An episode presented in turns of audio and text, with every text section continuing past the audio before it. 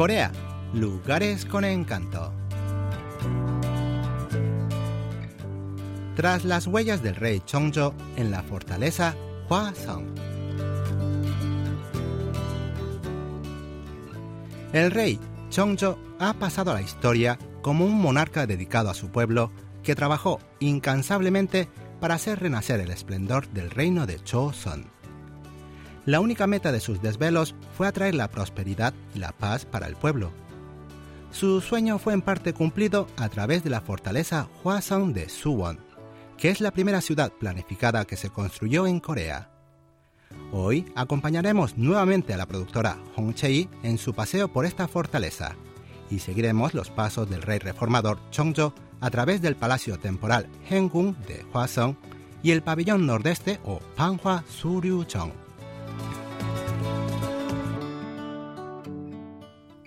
Todos los años la fortaleza Hwasong de Suwon está de fiesta en esta época, pues fue un día de otoño de hace 220 años cuando se terminaron las obras de la fortificación. En el riachuelo Suwon-chon, que atraviesa la fortaleza, han hecho una réplica de la procesión que realizó Chongzhou hasta la tumba de su padre con enormes faroles de papel. En primer lugar se ve a la guardia montada que velaba por la seguridad del monarca. Han recreado la procesión en el riachuelo Suonchon con 24 faroles de papel que representan a los guardias que protegían al rey. Son figuras de distintos colores y en varias posturas. Al verlos así iluminados en la oscuridad me parece que hubieran cobrado vida ante mis ojos.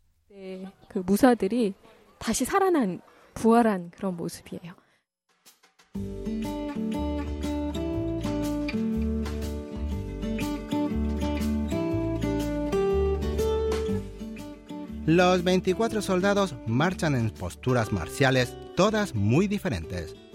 Son figuras altas y bravías, y tienen espadas en las manos, van montados a caballo, algunos blanden lanzas y otros hachas. En el centro de la procesión está el palanquín en donde iba la madre del rey, seguido por el mismo Chonjo, que va vestido con un uniforme militar y rodeado de soldados que portan estandartes rojos y azules.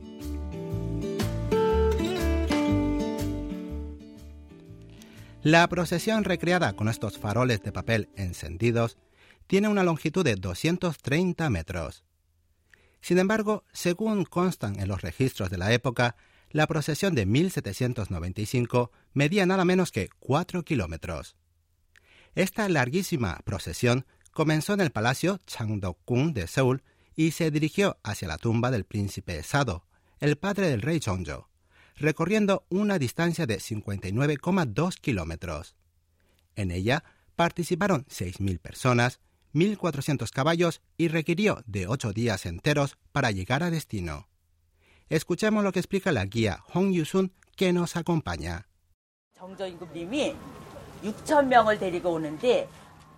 Al realizar esta procesión con 6.000 personas, el rey dio orden de que no se molestase a la población bajo ningún concepto durante el viaje y que, una vez en Suwon, tampoco se perturbara la vida de la gente. Para ello trajeron todas las provisiones necesarias para el viaje de ocho días desde Seúl sobre el lomo de los 1.400 caballos. Todo fue preparado de antemano para que pudieran abastecerse por sí mismos y no requerir ayuda ni molestar al pueblo durante el viaje.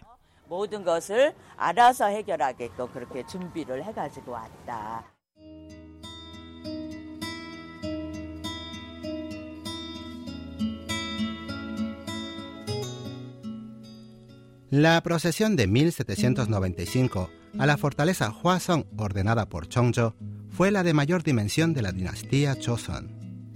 Su objetivo era celebrar el cumpleaños número 60 de su madre y rendir homenaje a su padre, el príncipe Sado, que hubiera cumplido la misma edad si no hubiera muerto trágicamente a manos de su propio padre, el rey Yongzhou, cuando era joven. Sobre todo, el rey Chongzhou quiso compartir esta gran celebración y homenaje con el pueblo. Chongzhou realizó en total 66 salidas del Palacio Real durante sus 24 años de reinado, pues quería ver con sus propios ojos cómo vivían y qué dificultades pasaban sus súbditos. De esas 66 salidas, 13 fueron a la tumba de su padre. Por el camino, se detenía a escuchar las quejas del pueblo y trataba de resolver sus problemas. Según los registros documentales, resolvió 1.100 peticiones populares durante estas procesiones. Cuando llegaba a la fortaleza, moraba en el palacio temporal de Huasong, a donde pensaba retirarse a vivir con su madre tras abdicar a favor de su hijo cuando éste cumpliera 15 años.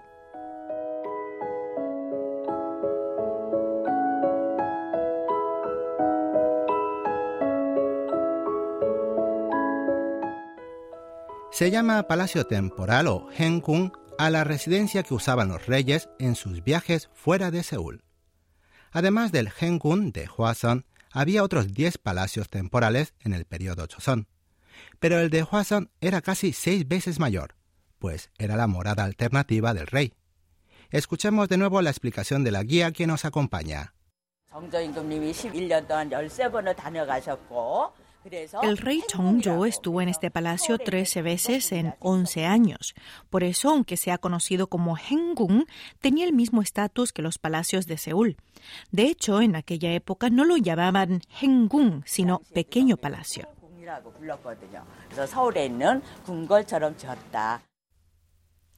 Lamentablemente, el palacio Hengung de Hwasan fue severamente dañado durante la dominación japonesa y la guerra de Corea por lo que tuvo que ser restaurado casi en su totalidad, reflejando las dimensiones y la majestuosidad que tuvo antaño. De día siempre está lleno de gente, pero de noche, iluminado suavemente, es íntimo y acogedor. Acompañamos a Chei en su visita al interior del palacio.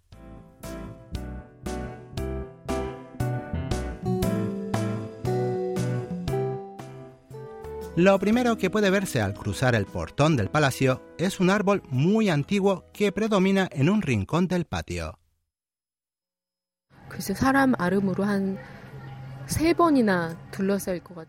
Es un árbol de tronco muy grueso que precisaría tres personas con los brazos extendidos para poder rodearlo. Se trata de una selcova de 600 años de edad. Ya existía antes de que construyeran la fortaleza, así que es como un guardián del palacio. Seguramente recuerda todo lo que ocurrió entonces.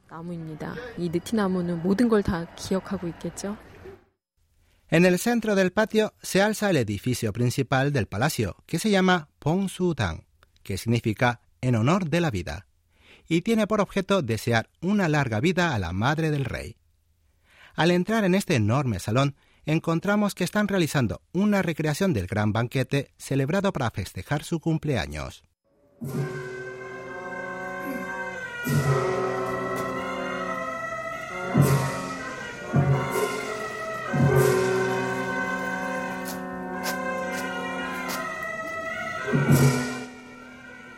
Al sonar la música, entra la madre del rey, vestida con un espléndido hanbok y rodeada de las doncellas de la corte.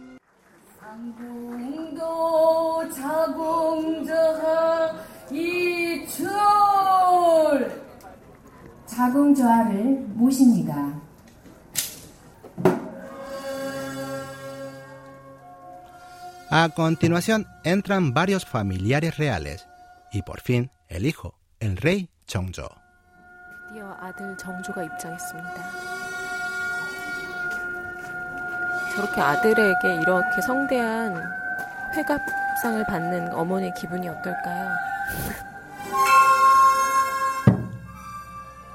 Aunque es la cabeza de un gran reino ante su madre, el rey Cheongjo es simplemente un hijo. Después de rendir honores con una reverencia hasta el suelo, se pone de rodillas para regalarle un ramillete de flores y servirle una copa de licor.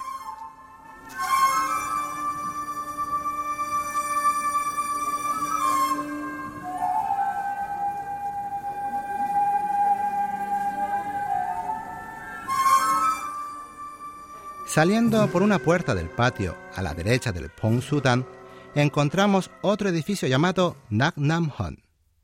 Al día siguiente del banquete de cumpleaños que realizó para su madre, en ese lugar el rey celebró una fiesta aparte para todos los ancianos de Suwon. El edificio es un símbolo del amor y el deseo de comunicación que mostró siempre el rey Chongzhou hacia su pueblo.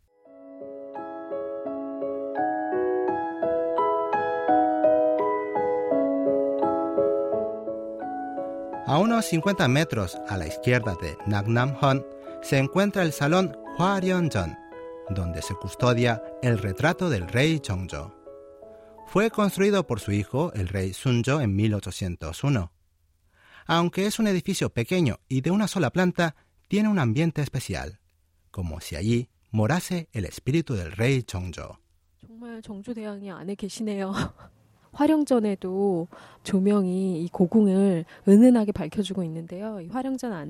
Rodeado a los lados por unas pesadas cortinas rojas está el retrato de Chongjo. Está vestido con su uniforme militar y porta espadas en ambas manos. Pero a pesar de la firmeza de su porte, sus ojos transmiten la bonomía de un monarca bondadoso y entregado a sus súbditos.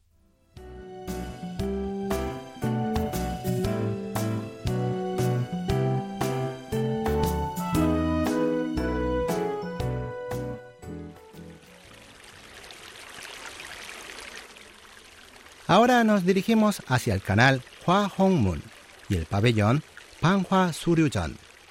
A través del canal que se encuentra en el noreste del riachuelo Suwonchon de 2,72 kilómetros que baja de la montaña. Hua Hongmun significa la puerta del arco iris y alude a las siete aberturas con forma de arco por las que pasa el agua del riachuelo.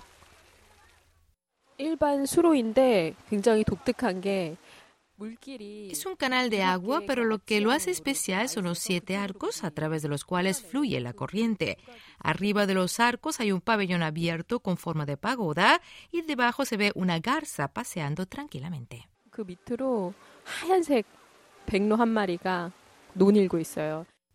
Al contemplar el canal Hua desde unas rocas colocadas en el curso inferior del riachuelo a modo de puente, se ven los chorros de colores de la fuente que instalaron delante del canal. La vista es sencillamente una belleza total.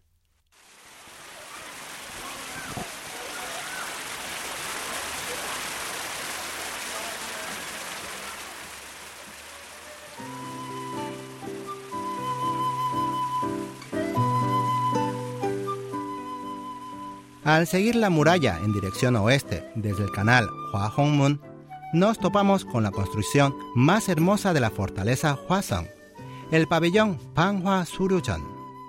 Visto desde arriba, tiene forma de L, lo que hace que se vea diferente según el ángulo desde donde se mire. Tiene una estructura poco convencional porque sigue la forma irregular del terreno. Se trata en realidad de un puesto de comando y observación para defender el lado noreste de la fortaleza, pero le dieron el nombre de Panhua que significa descubriendo flores y siguiendo los sauces, porque armoniza bellamente con el entorno natural.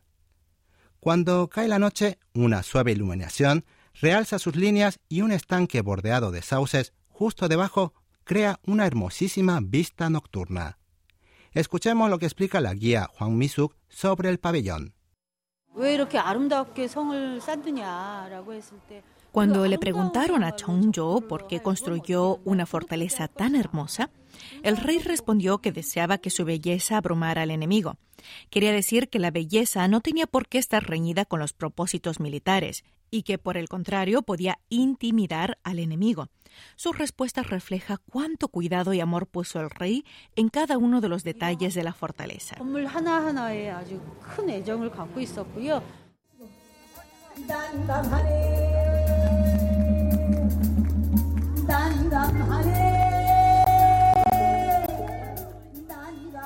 Delante del pabellón Panhua Suryujan, sobre el césped se ofrece un concierto a la luz de la luna.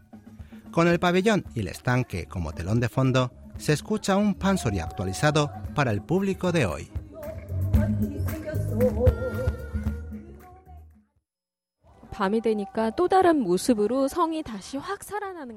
La fortaleza se ve muy diferente de noche. La música del concierto, la belleza del pabellón y el estanque, la luna creciente en el cielo, todo combina para que se vea todavía más hermosa que de día. Parece el paraíso en la tierra.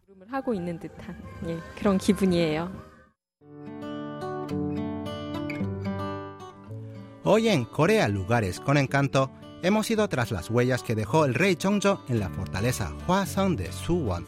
Esperamos que lo hayan disfrutado. Los acompañó hasta aquí Lucas Kim.